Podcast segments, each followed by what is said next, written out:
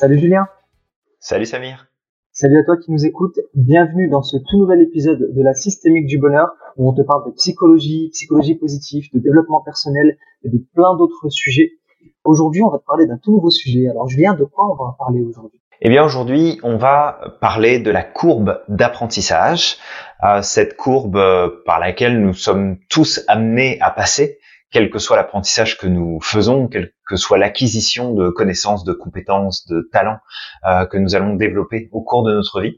Et euh, c'est pour ça que c'était intéressant de la revoir. Et puis c'est aussi un point qu'on voit euh, beaucoup dans la formation de maître praticien, entre autres dans l'accompagnement de nos clients, euh, pour euh, comprendre bah, en fait quels sont les cycles par lesquels notre client va passer dans son changement, dans sa transformation personnelle. Et tu aurais une idée de qui a développé cette euh, courbe d'apprentissage?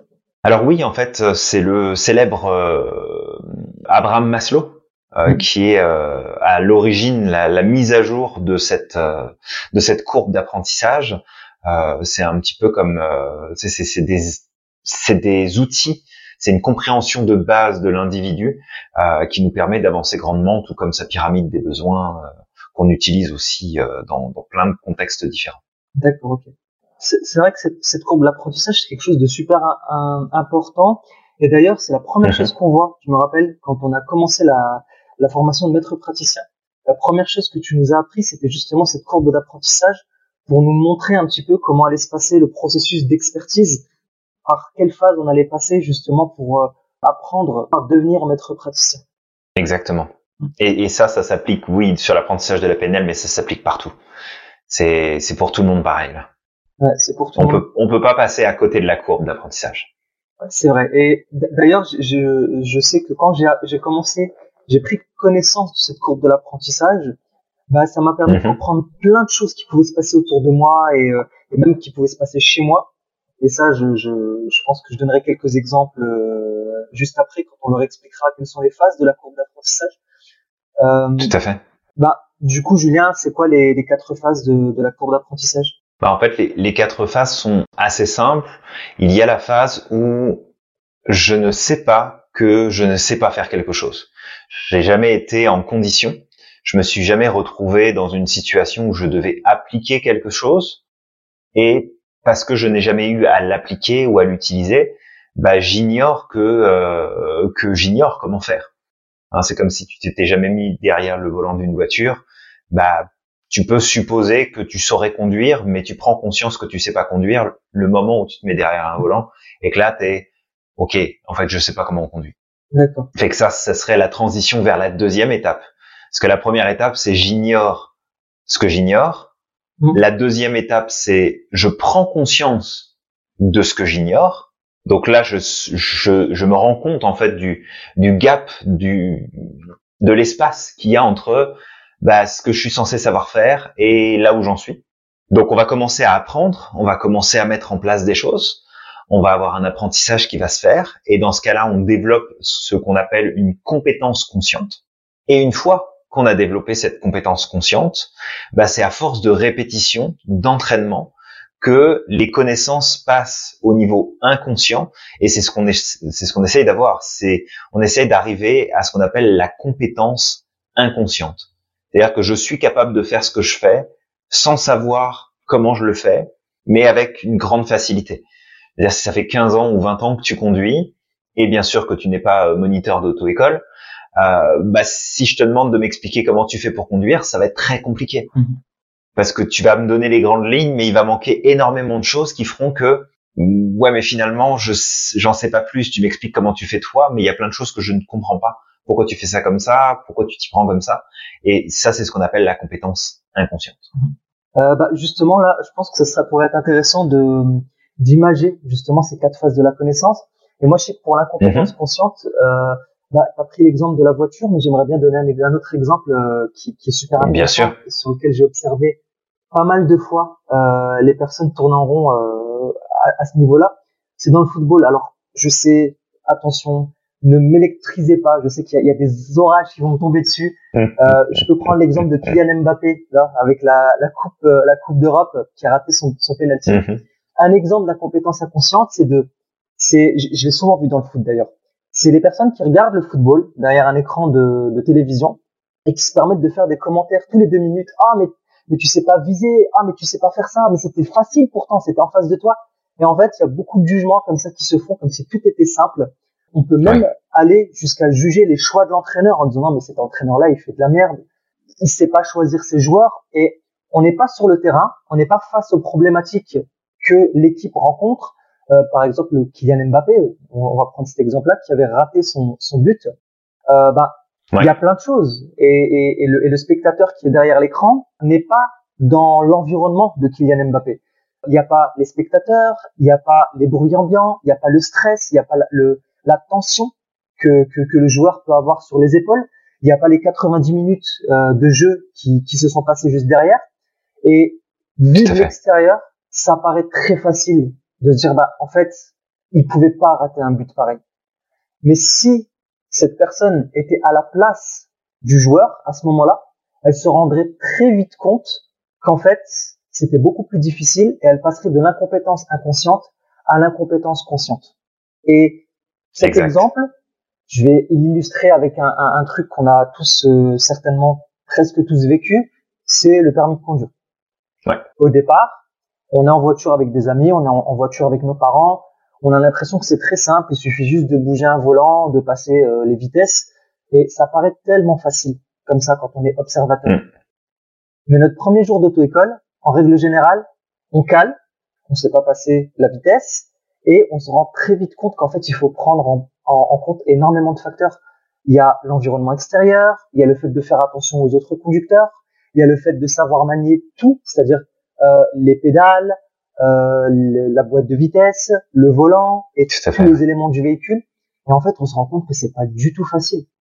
Et c'est à ce moment-là, c'est le moment où on expérimente et on se rend compte à quel point c'est compliqué, qu'on passe de l'incompétence inconsciente à l'incompétence consciente. Exact.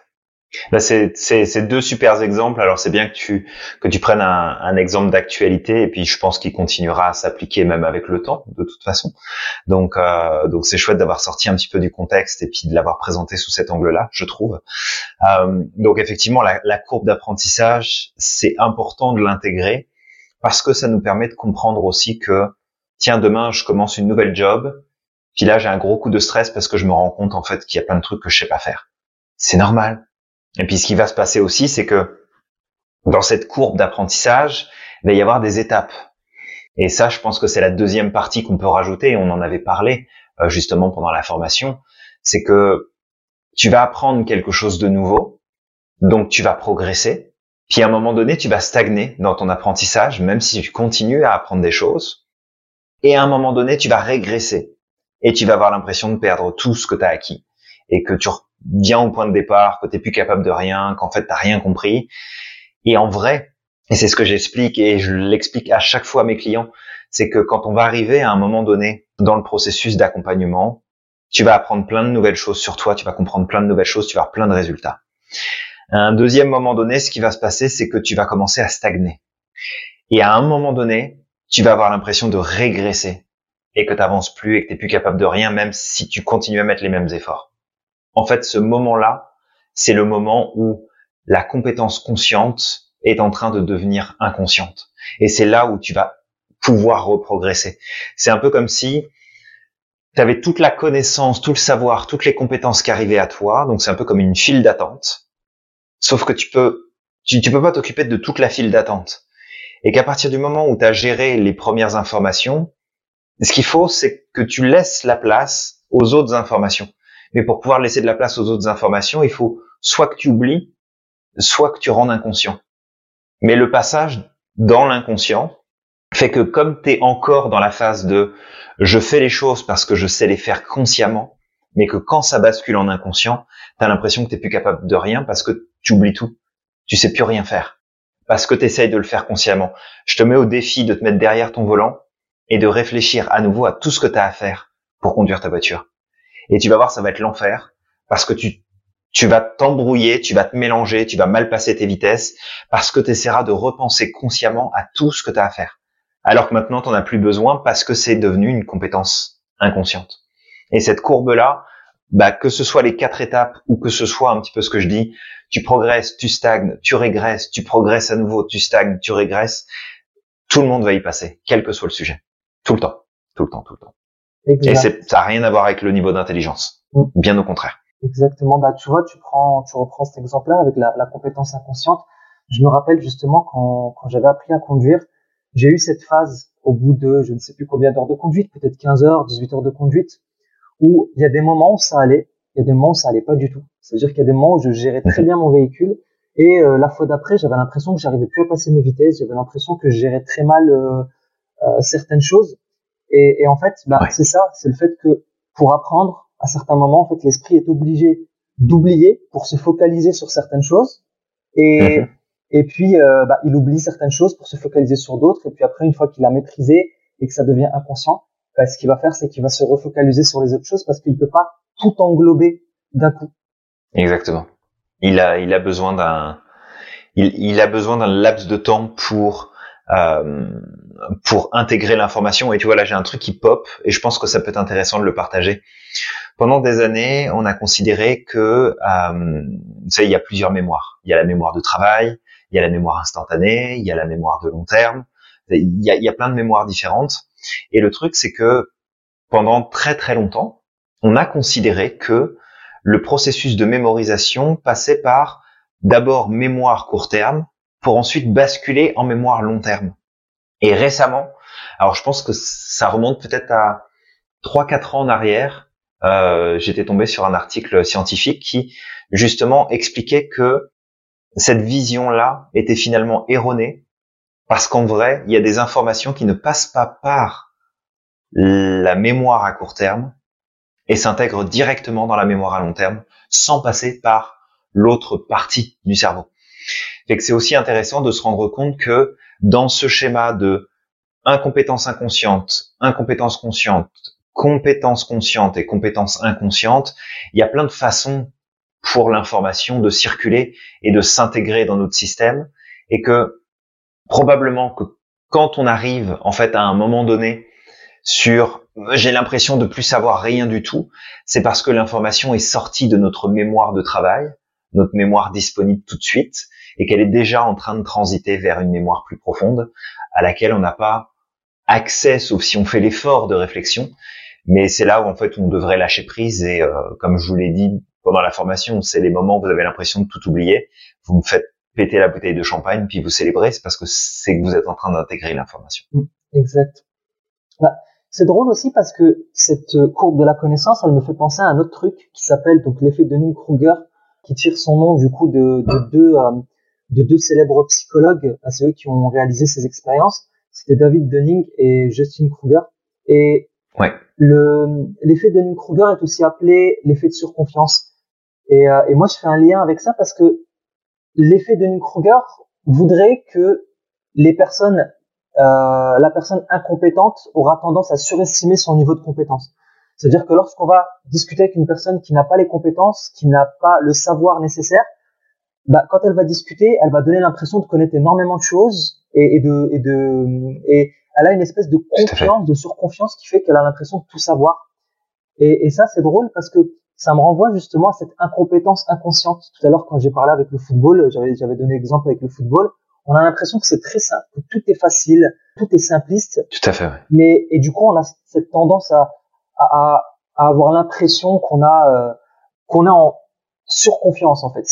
Et dans l'effet de Kruger, on a tendance à remarquer que les personnes les plus incompétentes ont cette tendance à se surestimer et les personnes les plus compétentes ont cette tendance plutôt à se sous-estimer. Sous-estimer. Et mhm. Là, en fait, cette courbe de Dunning-Kruger, on constate que la courbe, elle monte, elle monte, elle monte. Ça, c'est quand on est encore dans la compétence inconsciente. Et on atteint un niveau qu'on appelle la montagne de la stupidité. Donc, ça, c'est vraiment le niveau où on est face à quelqu'un qui donne l'impression de tout connaître alors qu'il ne sait strictement rien, il ne sait même pas ce qu'il dit. Et puis cette personne, si un jour elle se rend compte, finalement, elle commence à aller mettre le nez dans, à aller chercher des informations, elle va se rendre compte qu'au final, elle ne connaît rien. Et là, on passe dans l'incompétence consciente. Elle se rend compte qu'elle ne connaît rien et elle va passer du, de la montagne de la stupidité à la vallée de l'humilité. C'est une prise de conscience en règle générale. Et puis après, donc dans l'effet de Dunning-Kruger, ce qui se passe, c'est qu'à partir du moment où on prend conscience qu'on est dans la vallée de l'humilité, qu'on ne connaît rien, bah à ce moment-là, on est prêt à apprendre et on est prêt justement à, à rentrer dans le processus d'apprentissage. Et à ce moment-là, ben, on va passer tout doucement vers la connaissance exact. Euh, consciente ou la compétence consciente et euh, la compétence ou la connaissance inconsciente à ce moment-là. Et une fois qu'on est dans ce à ce niveau-là, ben, on rentre dans le plateau de la consolidation. Et on aura tendance, ben, à ce niveau-là, euh, je veux dire, une fois qu'on devient un expert, très souvent, on a cette tendance justement à, à faire preuve d'humilité, j'imagine, peut-être même parfois trop de modestie, et de se dire, ben, en fait, je connais pas grand-chose, euh, je, je connais pas grand-chose dans mon sujet. Oui, oui, tout à fait. Et euh, ça, ça me fait penser à la citation de, euh, de Bertrand Russell qui disait que euh, l'ennui, en fait, dans ce monde, c'est que les idiots sont sûrs d'eux et que les gens sensés sont pleins de doutes. Et que, en fait, si, si, si les gens sensés et intelligents et avec plein de plein de connaissances, plein de richesses, doutaient moins d'eux, bah, on pourrait faire plus de choses et il y aura il y aurait moins de bêtises et de stupidité qui qui émergeraient dans le monde mais c'est c'est un petit peu les, les polarités de l'être humain. C'est que plus plus on est intelligent et plus on doute de, de soi. Et d'ailleurs, c'est un trait de caractère qu'on retrouve de façon euh, systématique euh, chez les hauts potentiels, par exemple. Bah, justement, cette, cette intelligence dont tu parles, euh, bah, c'est mm aussi, j'imagine que c'est aussi lié à cette capacité de, de se remettre en question. Le fait de, de se remettre en question, ça permet de d'augmenter de, ou plutôt d'élargir sa carte du monde, parce qu'on remet constamment cette carte du monde euh, qui est la nôtre en question. Et puisqu'on la remet en mhm. question, on la fait bouger et on se donne l'autorisation d'aller voir ailleurs et d'augmenter cette euh, notre champ des possibles. Oui, bien sûr, mais c'est pas évident en fait de se dire euh, je vais remettre en question ma carte du monde euh, et puis je vais je vais me dire que peut-être qu'en fait je sais rien du tout et que il y a plein de choses à apprendre encore et à découvrir. C'est un, c'est un challenge aussi. Hein. Ouais, c'est sûr. C'est parce qu'il faut de l'humilité déjà pour se dire que bah, peut-être que finalement on n'y connaît rien et qu'on sait rien. Euh, parce qu'on a besoin de certitude pour avancer dans le monde. Donc euh, c'est, difficile de juste se dire ok, la, la seule certitude que je pourrais avoir c'est que je ne sais rien, mais c'est plus facile à dire qu'à appliquer. Mais si si on intègre ce principe de la courbe d'apprentissage et que la courbe de progression va aller avec, justement ce plateau où on stagne, ce moment où on régresse euh, malgré tous nos efforts. Si on comprend ça, ça devient plus facile parce que euh, parce que bah, que ce soit quelque chose que tu apprends, quelque chose que tu découvres, une compétence que tu développes, bah, si tu comprends qu'à un moment donné tu vas stagner et que tu vas régresser, mais qu'en fait c'est le processus normal et que t'es pas plus bête qu'un autre, bah tu vas pas abandonner en cours de route. Tu vas continuer. Tu vas juste te dire, ok, j'ai l'impression de plus avancer. Regarde, je vais juste faire une pause, je vais reprendre après. Mais si j'ai l'impression de plus avancer, c'est au contraire parce que je suis en train d'intégrer tout ce que j'ai pu mettre en place jusque-là. C'est, c'est juste que, c'est un, peu comme tu le disais. Puis on, on, apprend à faire ça aussi en PNL, donc j'imagine que ça, que ça nous conditionne dans notre esprit. Mais quand tu parlais de Kylian Mbappé, de ceux qui sont derrière leur téléviseur, en train de pester, en train de le critiquer, en train de dire qu'il est mauvais. Bah, c'est exactement la même chose qu'on fait avec nous-mêmes tout le temps. Mm. C'est-à-dire que on prend le résultat qui apparaît, on le sort de son contexte, de son environnement, du moment auquel où ça se passe, et on lui donne une valeur spécifique. Mais si en vrai, on regarde la courbe d'apprentissage et qu'à ce moment-là, oui, il s'est planté, c'est probablement parce qu'il était en train d'intégrer quelque chose et que la prochaine fois qu'il va avoir l'occasion de refaire la même action, il va faire un truc extraordinaire. Mais faut-il encore intégrer que ça fait partie de la courbe d'apprentissage, que de se planter, que de ne pas réussir du premier coup? Bah, tu sais, on, on parle de la chance du débutant. La chance du débutant, c'est ni plus ni moins, j'utilise mes compétences inconscientes que j'ai déjà, je les mets à contribution et ça me permet d'atteindre un résultat qui est relativement correct. Mais après, si on me demande de reproduire la même chose, je ne peux pas parce que je ne sais pas comment j'ai fait. Fait c'est pour ça qu'on parle de chance, c'est parce que je ne peux pas reproduire le même résultat que j'ai eu la première fois. Parce que je ne sais pas comment j'ai fait. Donc je vais devoir passer par, ah ok, en fait je me rends compte que je ne sais pas le faire. Ah, ben maintenant je sais ce que je ne savais pas. Et maintenant je sais que je peux l'appliquer consciemment, donc je, je travaille fort pour y arriver. Puis à un moment donné, je vais devenir vraiment bon parce que ça va devenir inconscient. Mais ça prend du temps. Et je leur disais il y a pas si longtemps, hein, le, le temps nécessaire pour passer à un niveau de maîtrise important sur n'importe quel sujet, c'est minimum 10 000 heures de pratique. 10 000 heures, c'est énorme 10 000 heures. Fais juste le calcul, c'est énorme, toi qui nous écoutes. Ouais, c'est vrai, bah, ça me rappelle justement du coup, euh, comment il s'appelle, Michael Jordan, qui, euh, qui justement a hacké euh, cette, euh, cette expertise. Et il avait hacké pourquoi? Parce que chaque début de enfin chaque début d'entraînement et à chaque fin d'entraînement, il s'entraînait 10 minutes. Du coup, 10 minutes avant, 10 mhm. minutes après, et en effet cumulé, ça a fait que ça prend du temps. Euh, voilà, ça prend quand même du temps. Ça lui a pris peut-être quelques quelques années, mais en tout cas, ça a fait qu'il a été beaucoup plus rapide, justement, à exceller que d'autres personnes, parce que c'est 20 minutes chaque jour, 10 minutes avant, 10 minutes après, euh, fois 20 minutes, plus 20, enfin, plus 20 minutes, plus 20 minutes, plus 20 minutes, chaque jour, chaque semaine, chaque mois, chaque année, bah, ça a fait qu'au bout d'un moment, en fait, il avait, euh, il avait un nombre d'heures considérable par rapport aux autres personnes qui s'entraînaient avec lui. Et, et ça me renvoie aussi à une autre expérience parce que j'ai fait, donc j'ai, je, je, pratique les arts martiaux et, euh, et à une époque, euh, donc je faisais de la, de la capoeira. Donc la capoeira, c'est un art martial brésilien avec un petit peu de musique qui ressemble un peu à de la mhm. danse. Et la capoeira, c'est très acrobatique.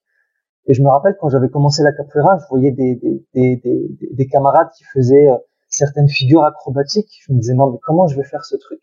Et mhm. je me suis entraîné, entraîné. Je suis tombé combien de fois? Je suis rentré à la maison avec des bleus justement pour faire euh, ne serait-ce qu'une roue sans les mains. Et je me rappelle qu'une fois, une fois, j'ai réussi à la faire et j'ai pas compris ce qui s'est passé. C'est-à-dire que vraiment, je suis parti, j'ai senti les sensations, j'ai réatterri sur les pieds, je me suis fait ah, mais je l'ai fait. Et en fait, le truc, c'est qu'entre le moment où j'ai réussi pour cette première fois et le moment où j'ai réellement intégré le mouvement, il m'a fallu mhm. quasiment trois mois après, en fait. C'est-à-dire, je l'ai fait une fois, ça a marché. Et puis après, j'ai dû expérimenter, expérimenter, expérimenter pendant trois mois pour pouvoir réobtenir le mouvement réellement. Et, ouais. et à ce moment-là, en fait, je pouvais le reproduire autant de fois qu'il faut. Et, et ça, en fait, c'est super important parce que je sais qu'aujourd'hui, on est dans un monde où tout doit aller vite. Euh, bah, je sais très bien, j'étais même dans le monde de l'entreprise, on arrive en tant que stagiaire et on veut qu'on soit opérationnel tout de suite. Et, et hmm. tout ça, ça crée des frustrations. On se dit non, mais en fait, c'est peut-être moi qui est nul parce qu'on attend un résultat de moi. Mais en fait, c'est un, on, on, parlait du smart la dernière fois. Euh, c'est un résultat qui est pas réalisable. J'ai pas les, j'ai pas encore les compétences, j'ai pas encore les ressources nécessaires pour arriver à ce résultat. Tout à fait. Et, et, en fait, on attend de moi à ce que euh, je ponde, je ponde un résultat de quelqu'un qui aurait peut-être eu deux, trois années de pratique. Et ça, il faut vraiment garder à l'esprit que vous allez tous passer par cette courbe de l'apprentissage. Toi qui m'écoutes, tu vas passer par cette courbe de l'apprentissage. Et si à un moment ou l'autre, tu te rends compte qu'il faut du temps, que tu vas tourner en rond, qu'une fois tu réussis, une fois tu ne réussis pas, c'est totalement correct. C'est juste que tu es en train de devenir expert euh, dans ton domaine. Et le tout, et ça tu l'as dit tout à l'heure, c'est super important, tu, tu, as souligné ça, faire attention à la bienveillance, faire preuve de bienveillance vis-à-vis de soi-même. Si j'ai pas le résultat tout de mm. suite, c'est juste que c'est pas encore le moment. C'est juste que j'ai encore des choses à intégrer. Comme quand on était gamin et qu'on a appris à marcher. Mm. C'est exactement la même chose. Et juste se donner le temps comme ça, faire preuve de bienveillance. Et d'ailleurs, en faisant preuve de bienveillance et en lâchant prise, il y a des chances qu'on qu'on arrive plus rapidement au résultat que justement si on est tout le temps dans cette phase de contrôle, non mais c'est moi, je suis nul, etc. Ça, ça va pas vous aider en fait, ça va pas t'aider à avancer. Ah ben non, clairement pas. Et, euh, et en fait, tu vois, il me vient en tête une chose, euh, je pense importante, c'est on l'a eu encore tout à l'heure pendant le live de PNL. Ouais. Ce moment où on se dit mais si seulement j'avais su ça il y a 10, 15, 20 ans en arrière, juste de comprendre que aujourd'hui, il y a beaucoup de talents qui sont dehors. Il y a beaucoup de prodiges chez les jeunes, dans plein de domaines différents. Mais le prodige ne pourra devenir expert que s'il se donne la possibilité de progresser et qu'il n'est pas campé sur sa position de je sais, je sais déjà, je sais déjà. Et je le dis en connaissance de cause, tu m'aurais connu il y a il y a quoi Allez, on va dire ouais, 20 ans en arrière, tiens, ça, ça serait pas mal drôle. J'étais plein de certitudes. J'étais tellement plein de certitudes que je fermais la porte à beaucoup de choses. Si ça venait pas de moi, de mon apprentissage, de ma propre découverte, mais que ça venait de quelqu'un d'autre, ça passe pas. Parce que j'avais mes propres certitudes. Et qu'à ce moment-là, j'étais certes avec des informations qui étaient pertinentes pour la plupart, il y en a d'autres que j'ai revues, euh, d'autres qui se sont complètement modifiées, parce qu'il y a eu de l'apprentissage entre-temps, mais c'est ce côté euh, parfois arrogant qu'on peut prendre de temps en temps et de se dire mais non mais de toute façon je sais déjà, je sais, je sais, je sais. Ok, tu sais. Tu vas voir quand tu vas passer à l'action, tu vas voir quand tu vas le mettre en application, tu vas voir ce qui va se passer. À un moment donné, tu vas prendre un mur, puis là tu vas apprendre. Et ça fait partie du processus. Fait que tu sais, je des, fois je, je, discute avec euh, avec plein de monde et puis des fois j'ai des gens qui me disent ouais mais regarde moi je j'ai ce boulot-là, euh, en fait, je me rends compte que ah, je fais bien mieux que mes autres collègues euh, qui ont euh, 5 ou 10 ans de plus d'expérience. Je comprends pas. Je devrais déjà être à un autre poste. Je devrais aller chercher autre chose. Et qu'en fait, quand ils se retrouvent ou qu'ils se sont retrouvés à un moment donné dans cette nouvelle configuration, là, ils ont pris conscience que merde, en fait, je sais pas. Je pensais savoir, puis je sais rien du tout. Et là, tu prends conscience que ah, en fait, il me manque plein de trucs. Mais ça, ça fait partie du processus. Il faut être, euh, il faut être aussi ok avec ça. Et c'est pour ça aussi que c'est important, je crois, d'appliquer cette règle que euh, que je donne tout le temps en entrepreneuriat. En plus, c'est plante-toi le plus vite possible. Plante-toi le plus vite possible parce que quand tu vas te planter, tu vas apprendre. Et là, tu vas prendre conscience de ce que tu sais pas. Exact. Ou en tout cas de de remettre en question ce que tu pensais savoir jusque-là. Mm. C'est marrant ce que tu dis parce que justement, euh, j'ai eu cette prise de conscience il y a une ou deux semaines euh, en discutant avec des mhm. jeunes et, enfin des jeunes, je suis jeune, hein, 30, je vais avoir 34 ans, mais des personnes plus jeunes que moi, la vingtaine. Et, et je me suis rappelé, au début, je comprenais pas trop cette, cette certitude que, que, que ces jeunes avaient. Vraiment, c'est ce, je veux dire, il y a certains jeunes qui ont vraiment une, une euh, ils ont une certitude sur le monde. Mhm. Et, et, moi, je vois ça de mes 34 ans parce que j'ai déjà fait le cheminement et je me dis non, mais en fait, c'est drôle parce que moi, j'étais pareil finalement. À l'âge de 20 ans, j'avais mes propres certitudes, j'étais bloqué dans ma carte du monde, j'avais la vérité, les autres ne l'avaient pas. J'accepte que les autres ont une autre vérité, j'accepte euh, tout ça, mais, mais moi, je, mhm. je, veux dire, je sais que j'ai la vérité, quoi. Et, euh, et puis, au fur et à mesure du temps, on, on avance, on avance, et puis on se rend compte que finalement, on l'a pas. Et, et ça m'a, ça m'a renvoyé justement à ce que tu disais, le fait que pendant un certain temps, je me disais, non, mais tu vois, Samir, surtout à 30 ans, je me disais, non, mais en fait, à 30 ans, euh, je veux dire, euh, commencer à travailler sur ton rêve de vie, ton chemin de vie, ça aurait dû commencer il y a 20 ans. C'est comme ça que je voyais les choses. En fait, je suis en retard. Je me disais, je suis en retard. Et, quand j'ai vu tout ça, je me suis dit, mais en fait, je suis pas du tout en retard. Parce que si je connaissais tout ça il y a, il y a 10 ans, quand j'avais 20 ans, mhm ben peut-être que j'aurais été dans mes certitudes, peut-être que j'aurais été, je, n'aurais pas eu euh, cette humilité, cette sagesse de d'accepter ces informations. Je serais peut-être encore bloqué, même certainement, je serais certainement bloqué là-dedans, et ça m'aurait pas permis d'avancer. Et tout ça, c'est un processus d'apprentissage. Ces dix années où moi j'avais l'impression de stagner, ben c'était mmh. le moment où, euh, d'ailleurs, je vais je vais prendre cette, ce, ce fameux exemple et euh, c'est une métaphore que, que j'adore c'est la métaphore du bambou. En fait, euh, le bambou, il a besoin de temps pour pousser. Et imagine-toi, toi demain, tu es là, tu choisis de planter un bambou dans ton jardin, et à côté de toi, tu as un voisin qui est là, qui plante aussi euh, certaines plantes dans son jardin ou un arbre, et tous les jours, tu te lèves, tu arroses ton bambou. Je dis tous les jours, c'est peut-être le meilleur moyen de le tuer, mais en tout cas, chaque semaine, tu vas arroser ton bambou. Et ton voisin, c'est pareil. Chaque semaine, il va arroser ses plantes ou son arbre. Au bout de 5-6 mois, son arbre, à lui, commence à sortir de terre. Toi, ton bambou, il est toujours sous terre. Il n'y a rien. Pas de résultat. Et ton voisin, il commence à dire, bah, c'est bizarre, euh, ce que tu as planté, là, ça, ça pousse toujours pas. Et mmh. toi, tu continues. Un an. Lui, son arbre, il commence déjà, tu vois, il fait un mètre tranquille, toi ton bambou il sort pas de terre, pas de résultat. Et là il y a ton voisin qui commence à se moquer de toi, il se dit non mais bon arrête, je veux dire euh, redescends sur terre, euh, tu vois bien que ça pousse pas, abandonne, ton arbre est mort. Et toi, tu continues deux ans. Lui, son arbre, il a pris de la hauteur encore. Toujours rien. Trois ans. Toujours rien.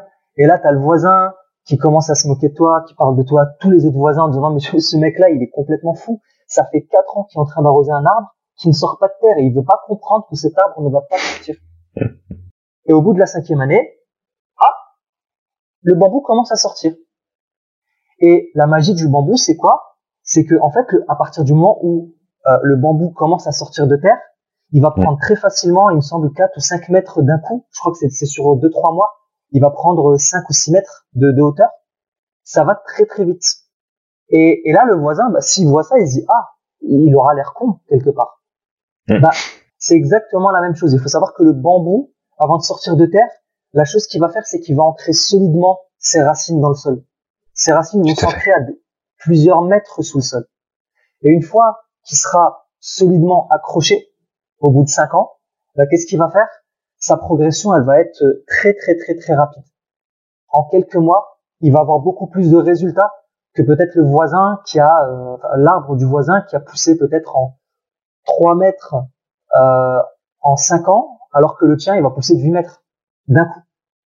et, c'est un, un, peu la même chose en fait. C'est que parfois on se compare aux autres, parfois euh, on, on, a, on a l'impression qu'il n'y a pas de résultat, parfois on a l'impression de stagner, mais il faut savoir qu'en fait ce que ce qu'on considère comme étant de la stagnation ne l'est pas forcément. C'est peut-être justement ce processus qu'on a besoin ce temps qu'on a besoin pour ancrer solidement nos racines dans le sol, pour pouvoir par la suite euh, acquérir et s'expertiser surtout parce que le bambou, euh, puisqu'il a, il a ancré solidement ses racines dans le sol, mhm. demain il y a une tempête, il va pas plier, il va tenir parce qu'il est solidement attaché, alors que l'arbre du voisin peut-être pas. Tout à fait. Et ça, je trouve que cette métaphore du bambou, elle est, elle est puissante et, et, euh, et elle image bien en fait ce, ce, ce, processus où on passe de la connaissance inconsciente à la, à la connaissance, à la compétence, euh, à la compétence inconsciente, à la compétence, euh, l'incompétence inconsciente, mhm. à la compétence inconsciente. C'est tout un process, ça prend des années, il faut des heures. Il y a des moments ah, de ça frustration. Prend beaucoup de temps, ouais. C'est ça. Il y a des moments de frustration, mais juste tenir le focus et savoir que c'est normal. Ça sert à rien de se blâmer parce que euh, on n'a pas de résultat tout de suite. Si c'est aller contre nature, demain, euh, je veux dire, un poisson, euh, un poisson c'est fait pour nager dans l'eau. Tu peux pas demander à un poisson de monter sur un arbre. Non, c'est sûr. Bah, toi, c'est ta nature, c'est la nature de l'être humain justement de passer par ces quatre phases de l'apprentissage. Donne-toi. Sois bienveillant avec toi-même sais, ça, ça me fait. Euh, il y a deux choses qui me pop. Enfin, il y a plus que ça. Quand je t'écoute, il y a, y a, plein de choses qui me viennent en tête. Mais il y en a deux qui qui, qui prennent, euh, le pas sur les autres. La première, c'est, euh, je crois que c'est une citation d'Einstein qui disait que euh, s'il devait résoudre un problème en une heure, il prendrait 55 minutes pour se poser les bonnes questions et 5 minutes mmh. pour appliquer la solution qu'il aurait trouvée. Euh, donc c'est un petit peu le même principe, c'est de se donner le temps dans le processus, de pas vouloir aller plus vite que la musique, de, de faire les choses tranquillement pour avancer. Et puis la notion de la, la deuxième chose qui me vient, euh, alors j'ai plus le titre du film, je pense que ça doit être un Karate Kid ou quelque chose comme ça, probablement, euh, où finalement euh, tu as ce ce maître que on va se le dire là, il ressemble à rien, t'as l'impression que c'est un, c'est un, un, clochard. Tu dis ok, mais qu'est-ce qu'il va m'apprendre ce mec-là? Il m'apprend rien, il m'explique rien. Et puis t'as son, t'as son élève qui va passer en fait euh, peut-être les, les trois quarts du film à euh, apprendre à mettre et enlever sa veste, et puis de l'accrocher sur euh, sur un crochet. Il va faire que enlever sa veste, l'accrocher, la remettre, l'enlever, la remettre, l'enlever, la remettre. Puis à un moment donné, il dit mais à quoi ça sert en fait? À quoi ça sert? Et que quand il se retrouve dans le combat, quand il se retrouve en compétition, là il se rend compte que waouh en fait, j'ai acquis quelque chose, j'ai intégré quelque chose qui peut faire une grosse différence. Et c'est un, un, peu le même principe. C'est que, quelles que soient les certitudes que tu as aujourd'hui, s'il y a bien un truc dont tu peux être sûr, c'est que tu vas les remettre en cause demain, à un moment donné. Mais on ne sait pas dans quel contexte, on ne sait pas quel apprentissage va t'apporter cette remise en cause. On va pas, on, on va pas le deviner à l'avance, mais juste d'être un peu plus souple sur ce qu'on sait de sûr, ce qu'on croit de sûr, ce qu'on pense de sûr. Puis c'est marrant, on faisait un, atelier sur les croyances aujourd'hui. Mais de, de prendre le temps d'intégrer que, en fait, il va se passer quelque chose qui va faire que tu vas, à un moment donné, te rendre compte que tu es et que tu restes de toute façon en permanence sur cette courbe d'apprentissage. À un moment, tu vas te dire, OK, bah, j'ai l'impression de savoir les choses, puis je les fais. Tu vas te rendre compte que, en vrai, tu savais pas du tout, et puis tu vas apprendre quelque chose de nouveau. Ensuite, tu vas te rendre compte que tu es obligé d'y penser pour pouvoir appliquer ce quelque chose de nouveau. Après, tu vas avoir l'impression de plus savoir rien faire. Et après, tu vas passer dans le domaine de l'expertise parce que ça va devenir inconscient. Donc ça, c'est vraiment ce qu'on avait envie de te partager avec Samir. Euh, donc euh, Samir, si tu as d'autres choses, je te laisse, euh, je te laisse la main. Bah, je suis tout à fait d'accord du coup avec toi et, c'est super que tu reprennes l'exemple de Karate Kid parce que je me rappelle de Maître Miyagi. C'était, c'était quand même quelque chose. bah écoute, ouais, je, je pense qu'on a, on a vraiment fait le tour effectivement de, de tout ça et je pense vraiment que toi, toi qui nous écoutes, le fait aujourd'hui de savoir comment fonctionne l'acquisition de la connaissance, comment fonctionne bah, l'expertise, tous les processus par lesquels on passe, bah, ça va être quelque chose qui va te, qui va te permettre de d'avancer beaucoup plus facilement. Et surtout, n'oublie pas, la bienveillance, c'est quelque chose qui est central là-dedans. Vraiment. Vraiment. Ouais. Complètement. Donc, je pense qu'on a fait le tour, Samir, euh, justement par rapport à tout ça. Si jamais euh, bah, cet épisode t'a plu, toi qui nous écoutes aujourd'hui, tu likes, tu commentes, tu partages, tu t'abonnes. Euh, on te prépare d'autres épisodes bah, à venir avec plein d'autres sujets super intéressants à partager avec toi. Si jamais il y a des questions ou des choses en particulier, euh, fais-le nous savoir. Ça nous fera plaisir de recréer des podcasts en réponse à tes questions ou tout simplement de te répondre par message euh, si ça ne nous donnait pas l'occasion de créer un podcast sur le sujet. En tout cas, on te dit euh, bah, à la prochaine pour euh, pour l'épisode suivant. Ouais. Et surtout, bah, moi, ce que j'aimerais te dire, c'est de croire au maximum en ton potentiel. Exact. N'oublie pas que tu es magique. À la à La prochaine.